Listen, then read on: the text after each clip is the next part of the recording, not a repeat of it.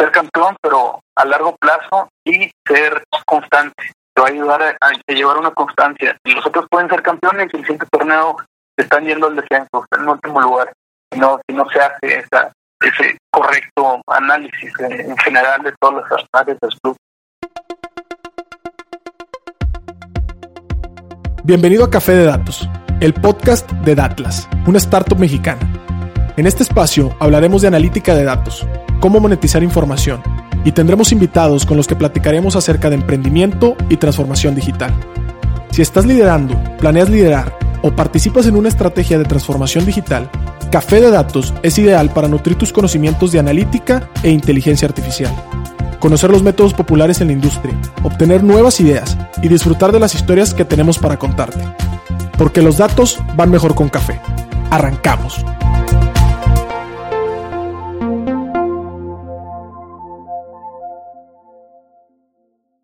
Bienvenidos a su nuevo programa Podcast Café de Datos. En este episodio vamos a hablar de un tema súper interesante. Te invitamos a dialogar. Si tú eres una de esas personas que le interesan los deportes, que revise estadísticas, que está detrás de algún equipo de fútbol, básquetbol, hockey o lo que sea, creo que vas a encontrar muchísimo, muchísimo eh, atractivo en este tema que vamos a tratar porque pues durante los episodios pasados hemos estado hablando de analítica en negocios, analítica en temas de bancos, analítica en temas de, de comercios, este, analítica como ciencia, como arte, pero en esta ocasión vamos a llevarle un tema mucho más práctico, un tema mucho más tangible y para esto eh, nos están acompañando ahorita dos personas. Primero le voy a dar la introducción a mi socio y colega César Salinas. ¿Qué tal César? ¿Qué tal? ¿Cómo están? Un saludo a todos y bienvenidos a este a este super episodio. Este tema sí va a estar bastante interesante, así es que pongan atención. Perfecto, perfecto. Y a nuestro invitado especial, un apasionado de los Sports Analytics o de la analítica deportiva, no solamente de, corazón, o sea, es alguien que, lo estudió y, lleva eh, varios tiempo desempeñándose en el Club de Fútbol Monterrey eh, como en algún rol de inteligencia deportiva. Con nosotros Alejandro Ávila. ¿Cómo estás, Alejandro? ¿Qué tal, Pedro? César, muchas gracias por, por la invitación. Aquí para, para hablar un rato de Sport Analytics.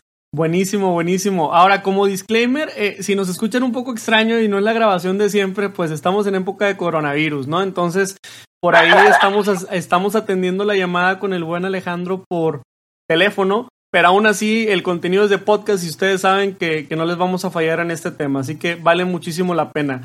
Eh, Alejandro, eh, ¿nos puedes platicar un poquito de ti? Yo creo que ese es el punto de partida. Eh, cuéntanos un poco de, de, lo que haces, de tu preparación profesional y de lo que tu día a día se trata, ¿no?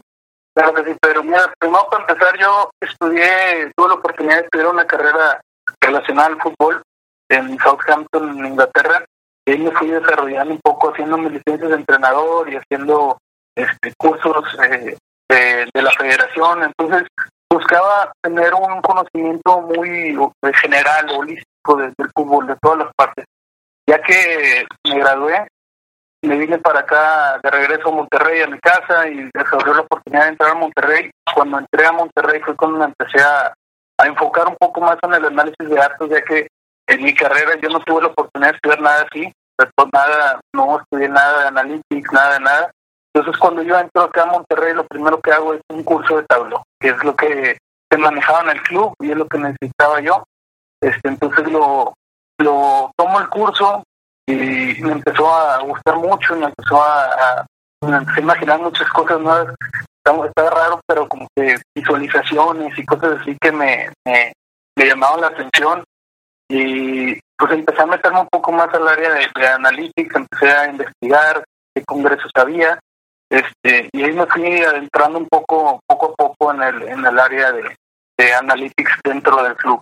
Oye, está, está padrísima la historia, el punto de partida. Eh, te quiero preguntar, o sea, ¿Analytics en deportes es, es, relativamente nuevo o es algo que siempre se ha hecho? Es decir, cuando nos tocaba ver los mundiales, partidos en blanco y negro, ¿ya se hacía alguna especie de analítica o era más de intuición? Porque, porque estoy seguro que, que en muchísimos clubes, clubes, digo, la película famosa de Moneyball, donde utilizan muchísima estadística para tomar decisiones, pero antes de eso era corazonadas e intuición. ¿Cómo llegó la analítica y, en tu opinión, eh, es algo reciente o es algo que ya lleva tiempo? creo que muy bien lo de la película de Moneyball, creo que fue un punto de, partida de, cuando empezó más en Estados Unidos el tema de, de Analytics. Antes me parece que no, no se tomaba en cuenta. Si ahorita todavía hay equipos que no lo toman nada en cuenta, pues no me imagino hace 20, 30 años que absolutamente nada, ¿verdad? Entonces, me hace que es algo muy nuevo. Aquí en México en especial creo que vamos todavía muy atrás y en el deporte del fútbol me parece que es el que va más atrasado de todos. Debido al cómo es el deporte, este me parece que los que van más adelante son tanto el béisbol como siempre, el americano, el, el, básquetbol y el fútbol está todavía un poco rezagado, pero está empujando muy fuerte ya. Eh, la mayoría de los equipos ya tienen su departamento de Sport Science, Sport Analytics, mm. entonces ahí va un poco, un poco a poco entrando. Oye, está, está muy interesante cómo lo mapeas, este, ojo ahí, ¿no? A toda la racita que nos escucha, si te gusta la ciencia de datos y, y los deportes, pues a lo mejor estas pueden ser algunas áreas donde, donde eso se mezcla. Poco a poco, Dávila, que, que, para fines de la entrevista y como es compañero y buen amigo de nosotros, le vamos a seguir llamando Dávila eh, con su expertise. Se fue armando una expertise de Sports Analytics. O sea, si se dan cuenta, eh, cuando la ciencia es muy nueva en un, en un campo de dominio, como lo son los deportes, pues hay que irlo aprendiendo, ¿no? Prácticamente no hay un manual que seguir. Hay cursos, hay por ahí talleres de los que podemos irnos eh, ahora sí que llenando de experiencia. También las relaciones profesionales, que ahorita justamente eso queremos platicar también con, con Dávila. Pero eh, poco a poco es ir aprendiendo. Nos contabas un poco de Tableau, que Tableau es un software de visualización muy utilizado por muchas empresas que sintetiza muchísima información eh, y bueno, es muy bueno para visualizar sobre todo en áreas de inteligencia. Ahora, ahorita nos contrastabas contra otros deportes, el béisbol, eh, la NBA, etcétera. Yo me doy cuenta y, me gustaría hablar en este podcast de deportes en general, ¿no? Pero orientándonos a, a, que el básquetbol tiene muchísima estadística, que, que César y yo lo seguimos mucho, eh, y no tiene tantos sensores como el fútbol, ¿no? El fútbol ahora tiene este, esta pechera, ¿verdad? Que cada entrenamiento permite tener algunas lecturas. ¿Nos podrías nada más dar así suavecito eh, qué tipo de lecturas podría tener un analista deportivo de, de, de un entrenamiento eh, de básquetbol, de béisbol o, o en cualquier equipo del mundo? Es decir, ¿qué estamos capturando o qué indicadores son los importantes a revisar, no? Claro, eh, eh, puedo hablar, bueno, de lo que sea un poquito más del tema de fútbol. Estos eh, chalecos o eh, son de diferentes marcas, pues registran muchísimo, son una cantidad de variables pues, muy grandes, como 500 o 600 variables diferentes. Entonces tú tienes que elegir realmente cuáles son las que son realmente importantes para el club. Que eh, entre menos, menos es más, o así lo vemos, tomando 15, 20 variables máximo para poder eh, tener un poco ser un poco más certeros con la información, porque si no es, demasiado amplio.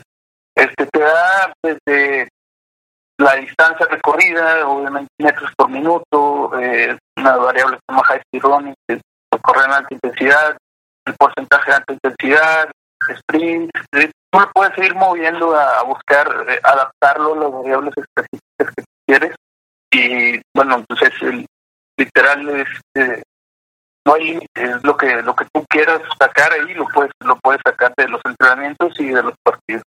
Está muy muy bueno. Me encanta que no nada más se ponen en los partidos, ¿verdad, César? Sí, no, claro. Justo iba iba a preguntar eh, porque me, me suena bastante interesante, David. Incluso creo que vemos en, en, el día a día, no muy cotidianamente, cómo la gente incluso trae smartwatch o cosas que que te miden per se indicadores de ese estilo. Pero me, me interesaría preguntarte más en el sentido de de la toma de decisiones o el análisis que se hace a partir de eso, porque entiendo que, que yo, pues, a ver, yo me lo pongo, o mi papá se lo pone para saber, pues, cuántas calorías andamos quemando y hasta ahí llegamos, ¿no? Pero el tema de, de, qué se hace con, con, toda esa data que se obtiene, ¿no? En temas de, de análisis o, la toma de decisiones que, que se da a nivel de, un club deportivo, eh, si nos pudieras contar un poquito de eso, estaría, estaría genial.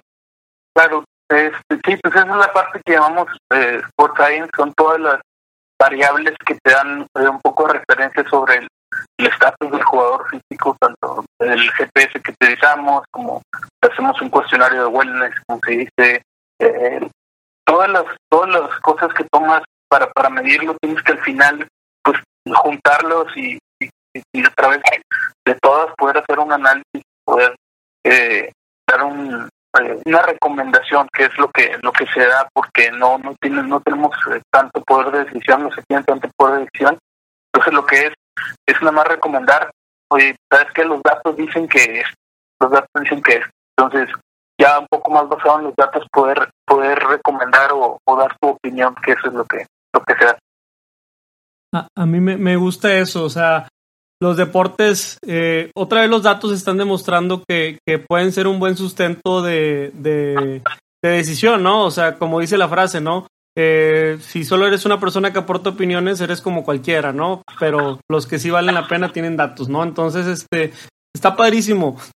Igual, aprovechando y continuando con las preguntas, queremos llegar a, la parte de tendencias. Eh, tendencias en Sports Analytics y, siempre, siempre tratamos de buscar tendencias porque nos gusta entender una tendencia como una brújula, ¿no?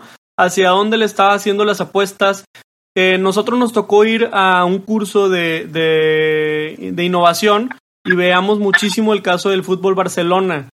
Cómo el fútbol Barcelona por ahí es una tendencia en todos los temas, no nada más de analítica de datos, sino de innovación digital, etcétera. Eh, hemos visto muchísima raza, eh, este WhatsApp donde sale el video de los Cowboys, ¿no? Cuando llegas a una pantalla y, y, de pronto se empiezan a poner los jugadores detrás de ti, pero pues al mismo tiempo están capturando una fotografía y con eso te se, segmenta, ¿no? En el estadio ya saben qué gente va, cuánta edad tiene, etcétera. Entonces, platícanos a lo mejor las cinco tendencias que tú consideras más relevantes relacionadas con, con lo que haces tú y con Sports Analytics, ¿no? Claro, Primero que nada, creo que tenemos que dividir el tema de Sports Analytics un poquito entre tanto parte del club, en la parte de fútbol o de deportes en general, como en la parte comercial, porque pues, son dos vertientes muy diferentes, ¿verdad? Lo que nosotros hacemos, por ejemplo, es la parte de performance, la parte de, de, scouting, toda esa parte que, que es lo que, se hacen en, el departamento y que hacen los clubes dentro del campo, pero también una parte muy importante, como lo comentas, es el tema de fan experience, de los sponsors, ya puedes medir realmente el verdadero impacto de las marcas con los patrocinadores, cuánto, pues, cuánto están cobrando, por qué, a ver si está regresándote el, el, retorno de investment con, con, con tu inversión, ya puedes medir exactamente todo sobre tus sponsors, sobre entonces es una parte muy, muy, muy importante, bueno, que me gusta mucho también, aparte de la parte de performance. Este, creo que las tendencias en el tema primero de performance es el tracking, que ahorita se está utilizando, eh, bueno, con los GP, con los GPS que comentas, eh, ahí estamos viendo eso, pero ya en Estados Unidos lo están llevando a un tema no invasivo, de que el jugador ya no tenga nada, y a través de los videos se está cuantificando todo con esta nueva herramienta ya puedes agarrar un partido de, Maradona en el México 86 y le, le, puedes poner el tracking y puedes empezar a ver cómo, corrían en esos tiempos, cómo se ha desarrollado el fútbol o el básquetbol cuando jugaba Michael Jordan. Entonces está llevando un nivel, este, la parte de analytics en performance muy, muy alto y Estados Unidos obviamente es uno de los primeros en esa parte. Este podcast es auspiciado por Datlas, startup de analítica y ciencia de datos con sede en Monterrey, Nuevo León. ¿Sabías que tenemos un marketplace de datos y APIs donde puedes generar dinero? Cualquier generador o consumidor de datos podrá encontrar y ofrecer productos de analítica en nuestro sitio www.datlas.mx diagonal marketplace. ¿Por qué no lo intentas? Por escuchar este podcast te ofrecemos el cupón podcast200 para redimirlo en tu primera compra en el marketplace. Recuerda entrar y canjearlo en www.atlas.mx diagonal marketplace.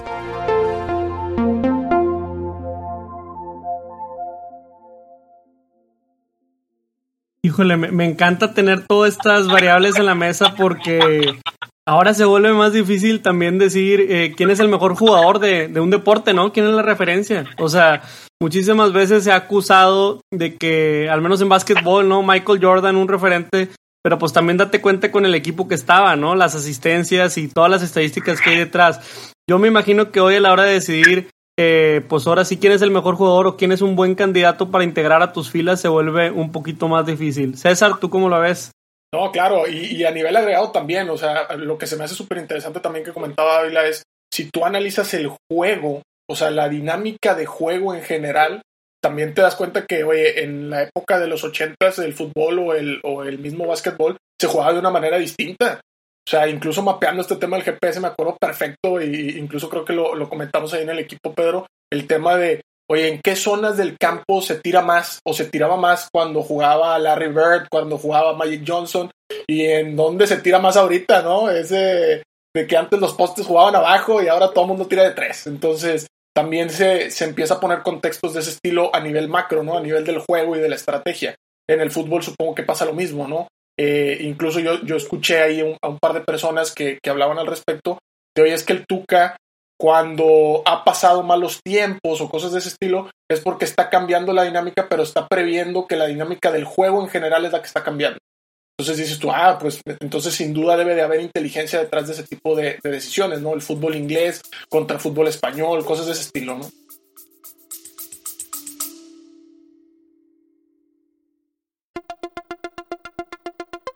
Quiero invitar a que conozcas el nuevo programa de aprendizaje 15 técnicas introductorias de analítica de datos. Dentro de la primera generación de Retos Academy, a través de nuestros 14 módulos podrás explorar una amplia variedad de temas que te proporcionarán las habilidades necesarias para triunfar en el análisis de datos. Y eso no es todo.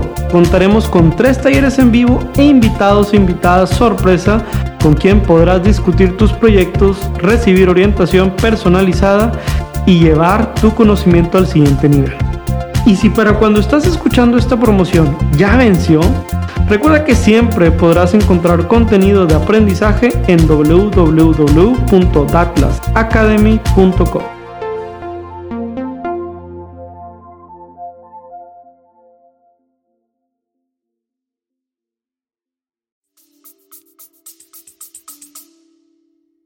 Está excelente. Entonces, este, eh, no está muy lejos el tema de analítica en la cancha con lo que tienes que estar cruzando como, como científico de datos o como analista de datos en un equipo, eh, cruzando con todos los temas de salud, ¿no? Todo lo que te dice el masajista, el terapeuta, etcétera. Eh, ¿cómo, ¿Cómo combinan esos, por ejemplo? Sí, claro, como comentábamos hace rato, el punto es unir todas, todas esas fuentes de información, tanto un terapeuta como bueno, un doctor, nosotros en el área de los peces, entonces todo eso viene siendo la parte de salud, pero cuando cuando lo cuando lo vuelves, cuando lo unes todo, ¿no? Cuando cuando juntas todo y empiezas a ver eh, cómo tomar una decisión a través de, todo, nosotros este ahorita estamos tratando de, empezar a hacer esa esa unión, creo que ahí cuando nos juntamos platicamos un poquito de eso y varias de las cosas que me, que me, me ayudaron y pude empezar a llevar, mis bases de datos a, una misma, donde poder unir todo y poder ver una misma hoja absolutamente todos los datos del jugador físicos, eh, creo que nos, nos está ayudando mucho y, y, bueno, hacia allá estamos trabajando. Padrísimo, padrísimo. Este, en la línea con eso, con lo que estás trabajando y con lo que haces en tu día a día, ¿qué es lo que más te apasiona? O sea, ¿qué es lo que dirías, oye, ¿Vale la pena echarle el ojo a esta carrera? Digo, entendiendo que a lo mejor uno estudia algo como lo que tú estudiaste para buscar estar en otras áreas del equipo, pero, pero si estar en inteligencia suena bastante interesante y suena que además estás construyendo el manual de lo que va a quedar para, para siempre, ¿no? Entonces, ¿qué es de lo que más te apasiona en, en tu área ahorita? Primero que nada, eh, como comentas, la libertad, como es un área que no está explorada, por completo tengo un poco de libertad para empezar a mover las cosas, muchas hacer un manual, cómo estoy viendo las cosas yo y cómo las quiero empezar a, a formar. Y me han, dado, la verdad, mucho apoyo ahí en el club y mucha libertad para trabajar de la manera que, que, estoy viendo yo en otros lados, con, con, otros, con otros equipos y así. Este, me apasiona, me gusta mucho la parte del GPS porque hemos llegado ya a un punto que solamente con ver los datos del GPS, con las visualizaciones que tenemos, te puedo, te puedo decir qué entrenamiento hicieron, qué actividades hicieron en el campo. Entonces, ya se vuelve una tendencia así que dices, ah, bueno, corrieron esta cantidad de metros en este tiempo y dices, bueno, eh, está relacionado, y ese tipo de sprints, este tipo de aceleraciones, y está relacionado con este entrenamiento. Y si te apuesto que entrenaron esto, o, o dices, oye, ¿sabes qué? que me salió muy bajo este, este chavo con su promedio. Y hablas con alguien que vio el entrenamiento y te dice, oye, este entrenó súper mal. Ah, ahí está, y ahí está ya en, en datos, ¿no? Claro. Eh, entonces, está muy, está muy, muy importante ver esa relación y, bueno, y, me gusta mucho cuando se relacionan así porque te da una certeza de que, bueno, lo que está haciendo está correcto. Buenísimo, suena súper interesante y, creo que, que, compartimos algunas de las cosas de esa pasión, sobre todo lo de tener licencia para soñar, ¿no? Que tener licencia para soñar porque en distintos dominios puedes aplicar lo que sabes, está súper interesante. acá una historia personal, ¿no? O sea, yo, yo me acuerdo cuando yo, yo jugaba básquet con César, somos de la misma generación y jugábamos en el mismo equipo. Eh, de pronto había un entrenador que se preocupaba más por nuestras técnicas de tiro, ¿no? Un entrenador que venía a fuerza regia, etcétera. Pero había los jueves y los viernes nos tocaba con un entrenador que nos metía unas friegas para que nos fuéramos bien cansaditos a la casa, compadre. Eh, a manera de anécdota, eh, ¿ustedes visualizan eso? O sea, ¿se han dado cuenta que de pronto un entrenador es más canijo que otro en el tema físico o uno le pone más atención? Eh, eso, ¿Ese tipo de cosas lo pueden ver? Sí, sí, sí, se mide absolutamente todo. Podemos ver cuál es la, la idea del entrenador y todo. Y sí, depende mucho de los entrenadores. Cada quien trabaja a su manera, hay unos que se enfocan más en la parte física, y otros que se enfocan más en la parte táctica. Entonces, varía mucho dependiendo del entrenador esa parte, pero sí es, es completamente dependiendo de ellos. Perfecto. César, ¿quieres comentar algo?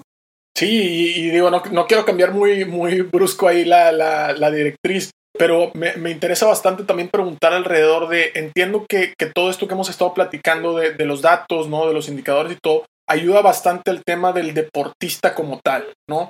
Pero pasando a la perspectiva de un club, yo quiero eh, pensar, ¿no? Y, va, va, por ahí mi pregunta, Dávila, eh, en el sentido de, oye, a ver, hemos visto históricamente que hay clubes que de repente apuestan por un jugador, ¿no? En la NBA nos, nos acaba de pasar, me acuerdo mucho, cuando de repente apostaron por el famoso Derrick Rose y sí, la reventó una temporada y de repente se lastimó y de, entre lesión y lesión nunca salió y ya se acabó eh, la carrera o el lifetime value, ¿no? Como le dicen en, algún, eh, en algunos otros sectores. Entonces, eh, en, el lado del club, ¿qué tanto están pesando este tipo de indicadores al momento de tomar decisiones de ese estilo como adquisición de jugadores o como al, al, mismo tiempo al interior, y sabes que este jugador ya, pues lo voy a rescindir, ¿no? Lo voy a, poner ahí al, al trade-off. Y, me refiero no nada más al fútbol, sino, en general, ¿no? ¿Cómo has visto que, que este tipo de indicadores eh, pues jueguen en esa toma de decisiones? Este sí, eh, pues tenemos pues, prácticamente unos KPIs por, por posición y, a través de eso nos vamos basando, pero al final de cuentas pues son jugadores y, y lamentablemente aquí no, no, no, es imposible tener una certeza de, de que un jugador bueno que haya jugado las últimas 10 temporadas bien llegue aquí y, vaya a romperlo también. Es, es, muy difícil, si no ya todos estaríamos en un nivel de muy alto. Este, la verdad es que se tiene que basar mucho en el tema personal, tienes que ver mucho a la persona, ver cómo es, qué tipo de jugador es, con quién se junta, este, qué hace en su tiempo libre, porque pues la verdad, imagínate siendo jugador, entrenas dos, tres horas por día y después tienes el resto del día libre y tienes todo el dinero del mundo, entonces tienes que, que, fijarte en personas que sean responsables y si eso se adapta a lo que quieres como institución y como club, este, ver también el tema de, idiomas. Aquí no batallamos mucho con eso, no hay muchos, pero eh, de otros lados, pero en Europa, por ejemplo, se fijan mucho en esas partes. siente que llega un, un ruso a, España pues no sabe hablar español, pues cómo, cómo va a encajar en el equipo. También son cosas muy importantes que, tienes que empezar a fijar antes de traer a, alguien. No sé si, si eso respondió un poquito a lo duda. Claro, claro, sí. Digo, también nosotros incluso lo platicamos en episodios pasados. El tema soft no se puede dejar de lado, ¿no? Esto es tanto ciencia como arte, entonces creo que eso entra en esa parte eh, artística de todo esto, de decir, oye, somos más que números o somos más que datos, pero, pero claro. Sí, hay, hay, un, hay una escuela de Small Data, entonces, este, justamente se refiere a estos puntos que acabas de mencionar. Y, y yo tengo, tengo ese libro que, luego lo podemos platicar, Dávila, pero justamente dice, oye, pues sí, muchísimos datos y analítica, pero eh, los datos pequeños o las observaciones pequeñas eh, son a veces tan importantes como el resto del de, el montón de información. O sea, Entonces, no, lo importante no siempre es la, la, cantidad, ¿verdad? Muchísimas veces es la calidad de cómo puedes convertir esos datos a historias y esas historias en acciones que, que valgan la pena. Entonces, pues está padrísimo, padrísimo. Ahora, te vamos a aventar una, una jiribilla que, que en tu opinión de apasionado y, y constructor de estrategias de analítica, queremos tu opinión. Un equipo que no analiza, un equipo que no analiza no puede ser campeón. ¿Sí o no? ¿Por qué? sí puede ser campeón. Ok. Eh, sí puede ser campeón, campeón. Como hablábamos, todavía no es algo completamente establecido tanto en el tema de ni en el tema de performance como análisis de, de rivales. Sí, hay muchos equipos que simplemente juegan su estilo y se adaptan un poquito a los rivales y ya. Entonces creo que sí, sí sin lugar a dudas, hay muchos equipos que crean que, que, son campeones y no analizan y eso es algo que nos nos afecta a nosotros porque dicen, por ejemplo, si ellos lo hacen sin análisis, entonces ¿para qué estamos invirtiendo en análisis nosotros? Entonces, lo, lo que es el análisis yo creo lo veo más como ser campeón, pero a largo plazo y ser constante. Te va a ayudar a, llevar una constancia. Los otros pueden ser campeones y el siguiente torneo están yendo al descenso, en último lugar. Si no, si no se hace esa, ese correcto análisis en general de todas las áreas del club. Me, encanta cómo lo mencionas, o sea, la analítica en clubes como, como una estrategia de largo plazo, ¿verdad? No esperemos que el payback sea inmediato, sino tiene que ser un nuevo atributo que te va a marcar consistencia y, y creo que habla de la disciplina de los deportes, o sea, creo que, que no están muy lejanos las escuelas y es algo que nosotros también a nuestros clientes tratamos de pasarle ese mindset de, oye, mira, te venimos a dejar unas técnicas y unas prácticas para que lo continúes haciendo. Pero es un tema de no descuides o no aflojes, porque lo que aflojes el día de hoy te va a costar en el partido, te va a costar en el negocio que, que viene adelante. Eh, César, ¿tú cómo la ves? Sí, no, a ver, creo que, que, también lo hemos platicado en episodios pasados y también es un aprendizaje que, que tomamos de otros sectores o de otras eh, industrias. Nos han hablado, ¿no? Y, y Dávila no es el primero, pero sí como esta parte de los analíticos van empezando, van llegando aquí. Entonces sí hay que verlo a, a mediano y a largo plazo. Ahora, lo que, lo que me suena interesante que quería comentar aquí en eso de mediano largo plazo, y, y, no sé qué tan familiarizados estén, pero a mí me gusta bastante las artes marciales mixtas. Entonces, yo sigo bastante la, la UFC. Y lo que he notado ¿no? en esta evolución de, de los datos, del análisis y todo, es que la, la organización como tal empezó a centralizar el control de bastantes factores que afectan al, a los deportistas, en este caso a los peleadores. Porque, ¿qué sucedió? De repente empezaron, pues sí, a analizar cuántos golpes y que cuántos este, eh, derribos, etcétera, dentro de una pelea. Pero de pronto la UFC puso todo un eh, centro de entrenamiento de alto rendimiento en Las Vegas. Y entonces ahí ya tenían todo estandarizado el tema de los entrenamientos y los pesajes para cada uno de los peleadores, etcétera. Y luego empezaron a integrar la parte nutritiva y entonces ya controlaban completamente la alimentación, o bueno, hoy en día controlan completamente la alimentación de algunos peleadores. Y están empezando a integrar o a centralizar ciertos factores a partir de este estudio. Entonces, eh, no sé qué, tan, qué tan lejano lo ves, Dávila, aquí para, para los mortales que, estamos acá en México, este sentido de, de que el, el, deporte cada vez o los clubes cada vez vayan a, a centralizar un poquito más estos factores que puedan eh, pues sin duda no determinar, pero pudieran ser circunstanciales al momento de, del rendimiento de, de, de los jugadores, ¿no? Claro, claro, César. Creo que es, es, muy importante, como, como dices, y, es uno de los pilares, por qué ciertos deportes están avanzando más que otros, porque está centralizado tanto la, eh, la innovación y todo eso está, eh, sale de parte de la propia liga, ¿no?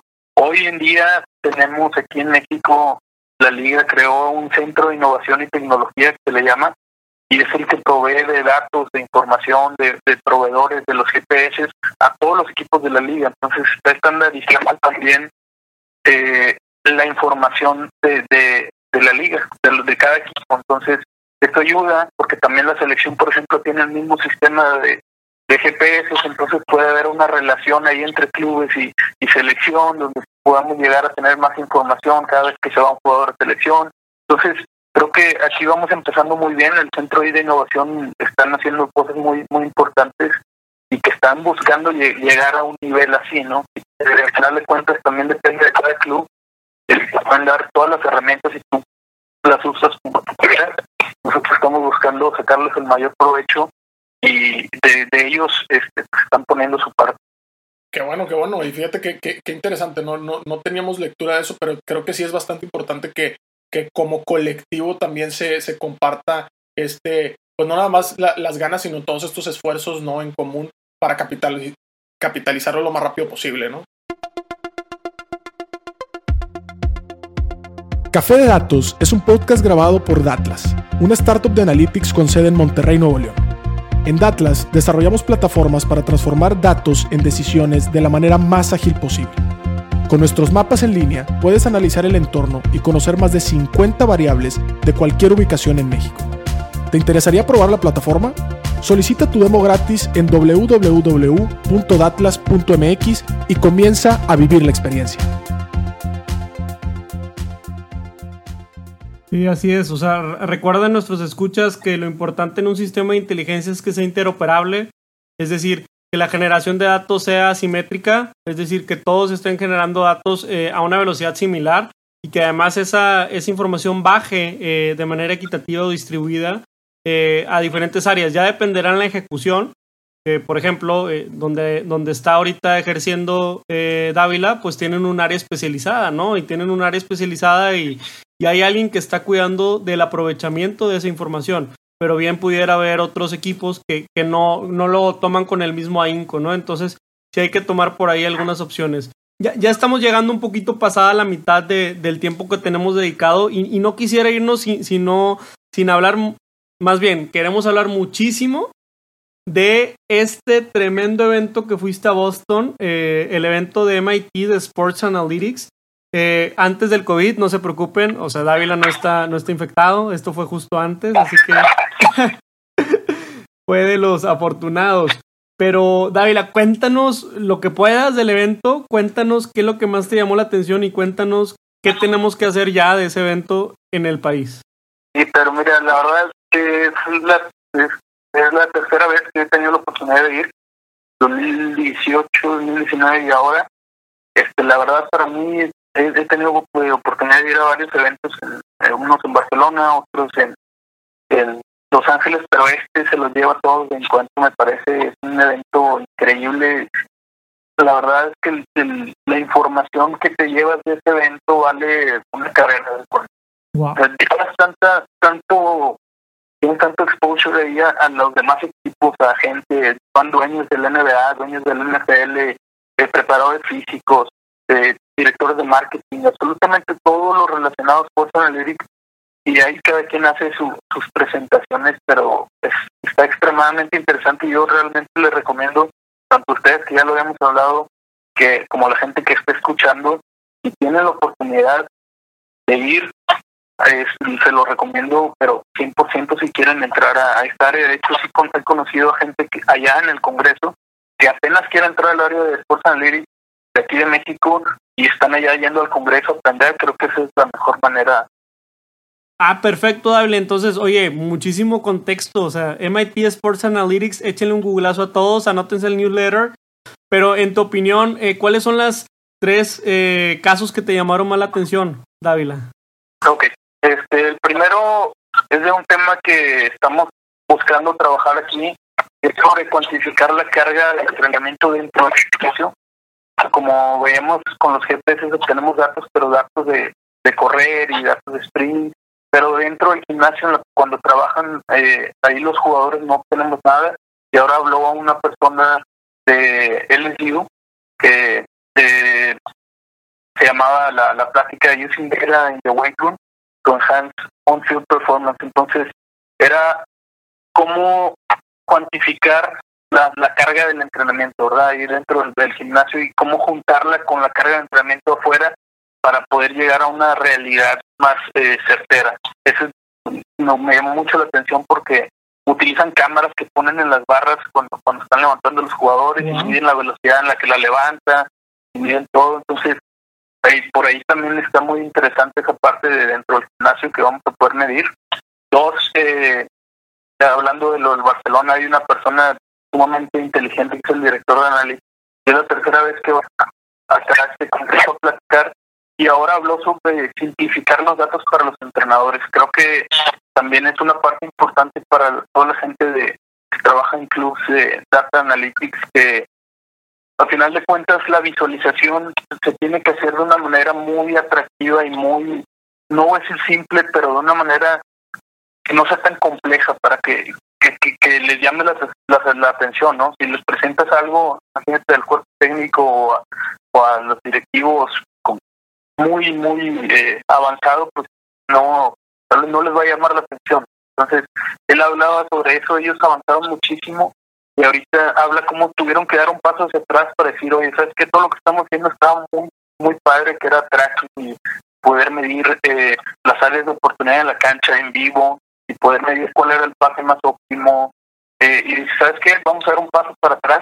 Los entrenadores le dijeron, no, sí, ¿sabes qué? Está muy tarde, está muy bonito, pero pues no nos sirve. Entonces se fueron un paso atrás y dijeron, bueno, vamos a ver qué es lo que les sirve. Pues, que eso es una parte muy importante que, que también se tiene que, que hablar, hablar con los entrenadores, con qué es lo que quieren ellos y buscar adaptarte un poquito a, a darles algo que les vaya a servir. Padrísimo, sí, que, que, eso en la escuela de diseño se llama estar centrado en el usuario, ¿verdad? Que, el usuario final del análisis esté involucrado, ¿no? Padrísimo. Claro. Y el último creo que fue uno de algo que ustedes van a saber mucho de Location Data de Deloitte, ah. que analizaban sobre los aficionados de los Celtics, de los Bruins y de los Patriotas y veían exactamente cómo se movían alrededor del estadio, qué hacían antes de ir al estadio, dónde compraban antes del estadio, cuánto gastaban. Con todo eso buscando darle al aficionado una mejor experiencia dentro del estadio. Entonces, veían que, por ejemplo, iban mucho, el 70% iban a Dunkin' Donuts. Bueno, pues vamos a buscar mandarles un mensaje de que vayan a Dunkin' Donuts y les damos una, una descuento, buscaban relacionar sus marcas con Dunkin' Donuts para que para que los fans se sintieran que ya estaban como dentro del estadio, dentro de su día de estadio. Entonces, esa parte de, de, de Location Data me parece que va a avanzar muchísimo. Ustedes, bueno, sabrán mucho más de eso. Sí, no, digo, justamente acabas de spoilear alguno de nuestros eh, proyectos. no te creas. Este, no, no, definitivamente hay muchísimo que traquear. Este, obviamente, la gente que te ayuda a participar y que construye esta experiencia, pues es gente que aceptó estar en, en un estudio o estar monitoreado eh, eh, y tú le das una recompensa, etcétera, pero pero dejando de, sí, para, que no nos vayan a flamear aquí el podcast el hecho de no, privacidad de datos, ahora no nada más el banco me revisa, ahora también el, el equipo de fútbol.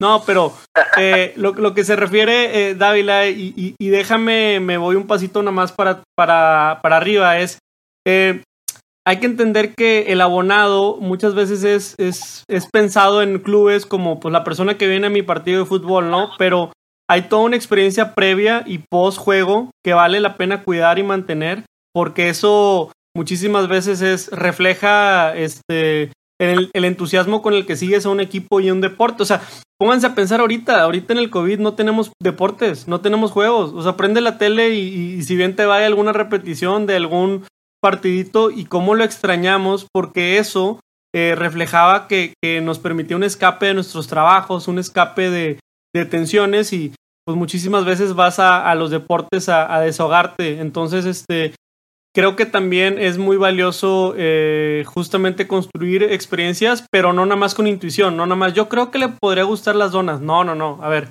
partiendo de que encontramos evidencia de que hay una, hay una relación con esta marca de donas y con nuestra marca como club, ¿qué, parece, ¿qué podemos hacer para deleitar mucho más a nuestro aficionado? Y creo que esa óptica está excelente.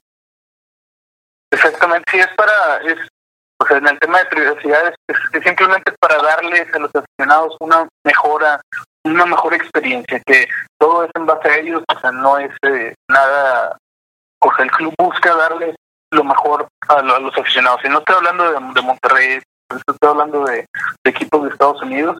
Este, me recordó ahorita mucho a una a una plática que dieron ahí en el Congreso, una empresa que se llama Qualtrics, que busca mejorar la experiencia del fan.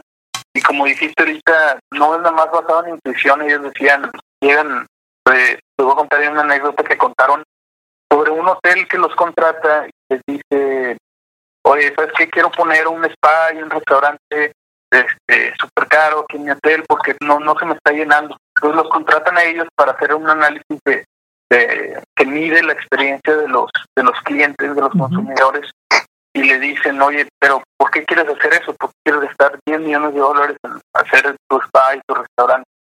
No, pues es que creemos que es lo que quieran los, los, los gente, la gente que viene al hotel y les dicen ellos, oye, ¿sabes qué? Ya hice el análisis y me dice que la gente quiere que su check-in sea lo más rápido posible y que sus cuartos estén extremadamente limpios y esto representa un millón de dólares de inversión o menos. Oh. Entonces, dice, hemos encontrado realmente lo que la gente quiere. O sea, tienes que en verdad primero tienes que empezar por preguntar qué quieren, qué, qué es lo que quieren los aficionados, qué es lo que quiere la gente, para no invertir sin saber, eh, ¿verdad? Como dices, como mi intuición, para que evitaron un gasto de 20 millones eh, por, por hacer este análisis y, ver que eso realmente no les, no les interesaba a la gente, ¿verdad? Entonces es muy importante para esa parte el tema de, del fan experience. Eh, me lleva a pensar que antes eh, la tienda de la tienda de un equipo de fútbol pues tenía playeras, ¿verdad? Y una que otra bufandita. Y ahorita hay, ahora sí, lo que quieras de cualquier equipo, ¿no? Eh, la otra vez fuimos a la tienda de los sultanes, por decir, al museo del béisbol, y de los sultanes, y eh, o sea, encuentras de todo, ¿no? No se diga en Boston, donde nos, nos pudieran dar clases de retail, ¿verdad? Los que tienen ahí la tiendita de los equipos de Boston, ¿no? César.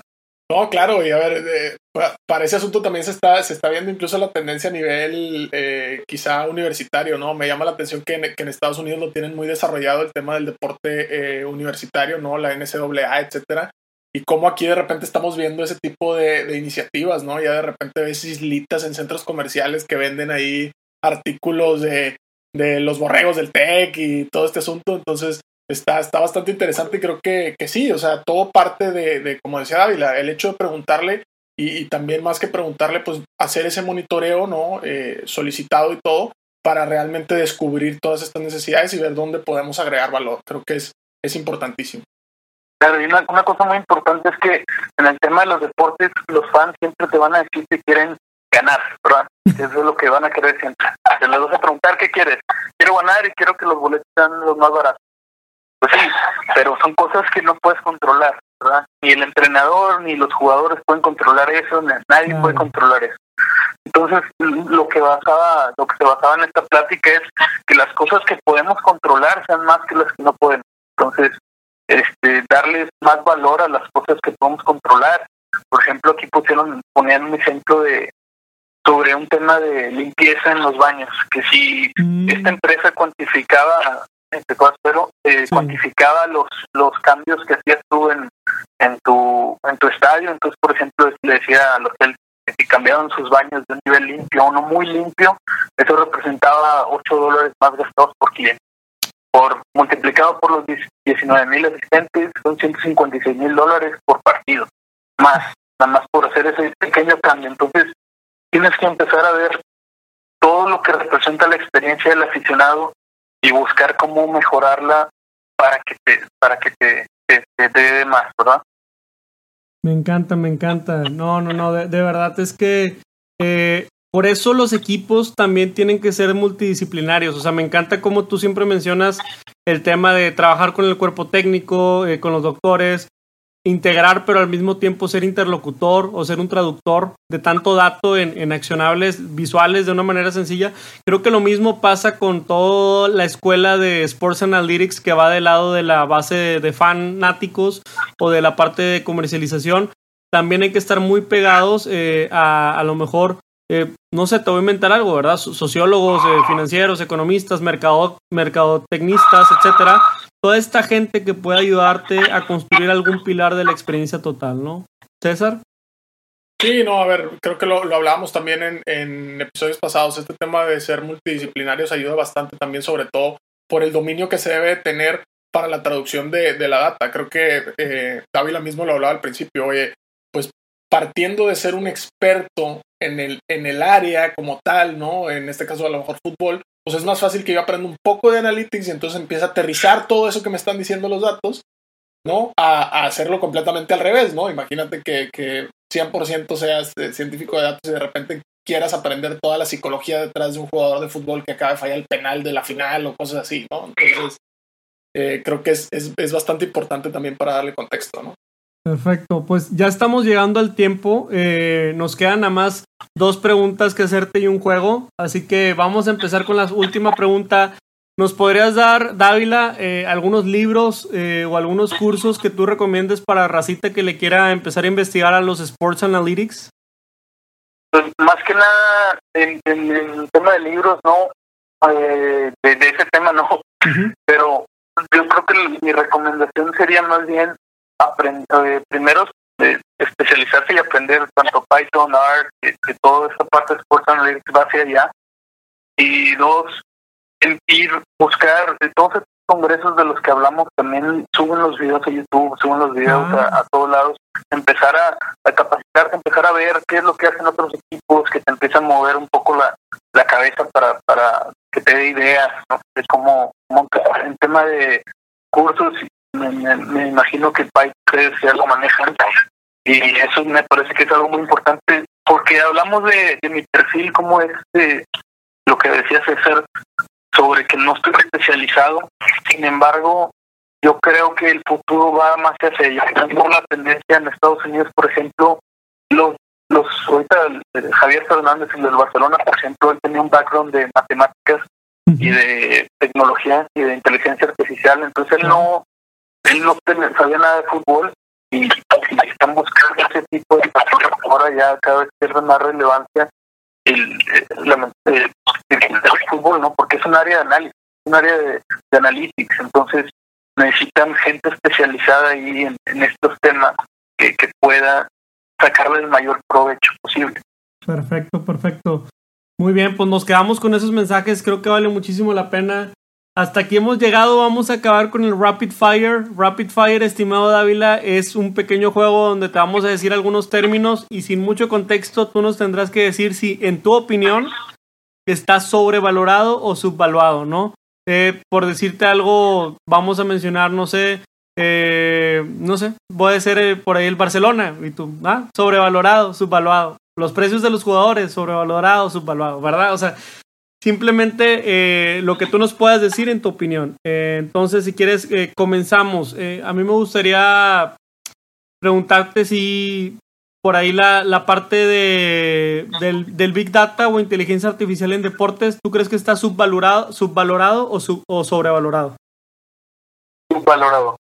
Perfecto. Por ahí la parte de este todo lo que tiene que ver con, con áreas de inteligencia, en deportes en general está subvaluado o sobrevalorado en deportes?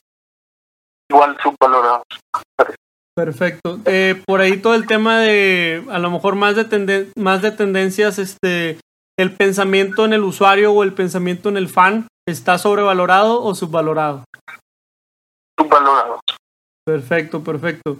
Y, y como ahora sí como formación, eh, las carreras, ¿verdad? Las carreras profesionales, eh, ir a una universidad estudiar algo para, para que tenga mejor oportunidad en una carrera deportiva o de analítica, ¿está sobrevalorado o subvalorado?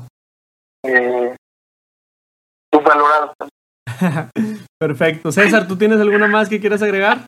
Sí, fíjate que ahorita que me estaba acordando de, por, el lado de, la experiencia del fan, todo esto que tiene que ver con, con realidad aumentada, con realidad virtual, ¿cómo, ves esta tecnología ahí en la experiencia del fan? ¿Sobrevalorada, subvaluada? Subvalorada también. Me parece que el fan es lo más importante para cualquier eh, equipo, de cualquier deporte. Al final de cuentas, eh, trabajas para, para ellos, este, para que ellos sean lo, lo, estén lo más cómodos y lo más felices posible. Entonces, me parece que está subvalorado. Tenemos que invertir mucho más todos los equipos y todas las áreas. Perfecto, perfecto. Y una última también que justo estaba leyendo anoche, el tema de los eSports, los electronics sports, que se están volviendo cada vez más famosos con este tema de la cuarentena y todo el rollo. ¿Cómo, cómo ves esa tendencia? También su valor, me parece que ya hay equipos de, de, deportes que están invirtiendo en esto, porque pues al final de cuentas es es, es, muy, grande este, este mercado, entonces también habrá que, investigarle y, entrar. Ahorita, como dices, con el con el virus, ya todos los equipos están haciendo sus equipos de esports, de, FIFA o de cualquier deporte para jugar en Sí, hace poquito vi un torneo donde ganó Rodolfo Pizarro, entonces están que ya lo que a, las nuevas tendencias, ¿no? No quedarte porque si te quedas, pues vas a quedar obsoleto. Padrísimo, pues bueno, hasta aquí damos el, el tiempo, estimado Alejandro. Si tienes algún mensaje y quieres cerrar adelante, y si no, hasta aquí lo paramos. Tú dices. Pues agradecerles primero que nada por, por invitarme y pues eh, alentar a la gente a, investigar un poco de esta parte que la verdad es una un área muy muy interesante toda la parte de analítica en los deportes y hay una cantidad de vertientes como hemos platicado donde si les gusta el marketing pues pueden entrar en analytics para el marketing o si les gusta la parte de, fútbol pueden entrar a la parte de fútbol entonces es un mercado muy grande el momento perfecto para empezar a, entrar y a, capacitarse para, poderle brindar algo de, al club a los clubes Perfecto, pues nos quedamos con ese mensaje de cierre. Te agradecemos muchísimo a ti por compartir tu experiencia. Yo sé que hay pocas gentes eh, en México que saben de esto y nos encantó que nos dedicaras un tiempo y sobre todo un tiempo ahorita en época de coronavirus. Estoy seguro que, lo van a disfrutar mucho las personas que lo puedan escuchar. Hasta aquí el podcast de hoy. Gracias por escucharnos. Puedes seguir disfrutando de tu café y aprendiendo analítica de datos en nuestro blog con más de 180 columnas acerca de analítica, emprendimiento y transformación digital. Visita blogdatlas.wordpress.com y disfruta del contenido. Finalmente, no olvides suscribirte a Café de Datos, el podcast de la startup Datlas. Hasta la próxima.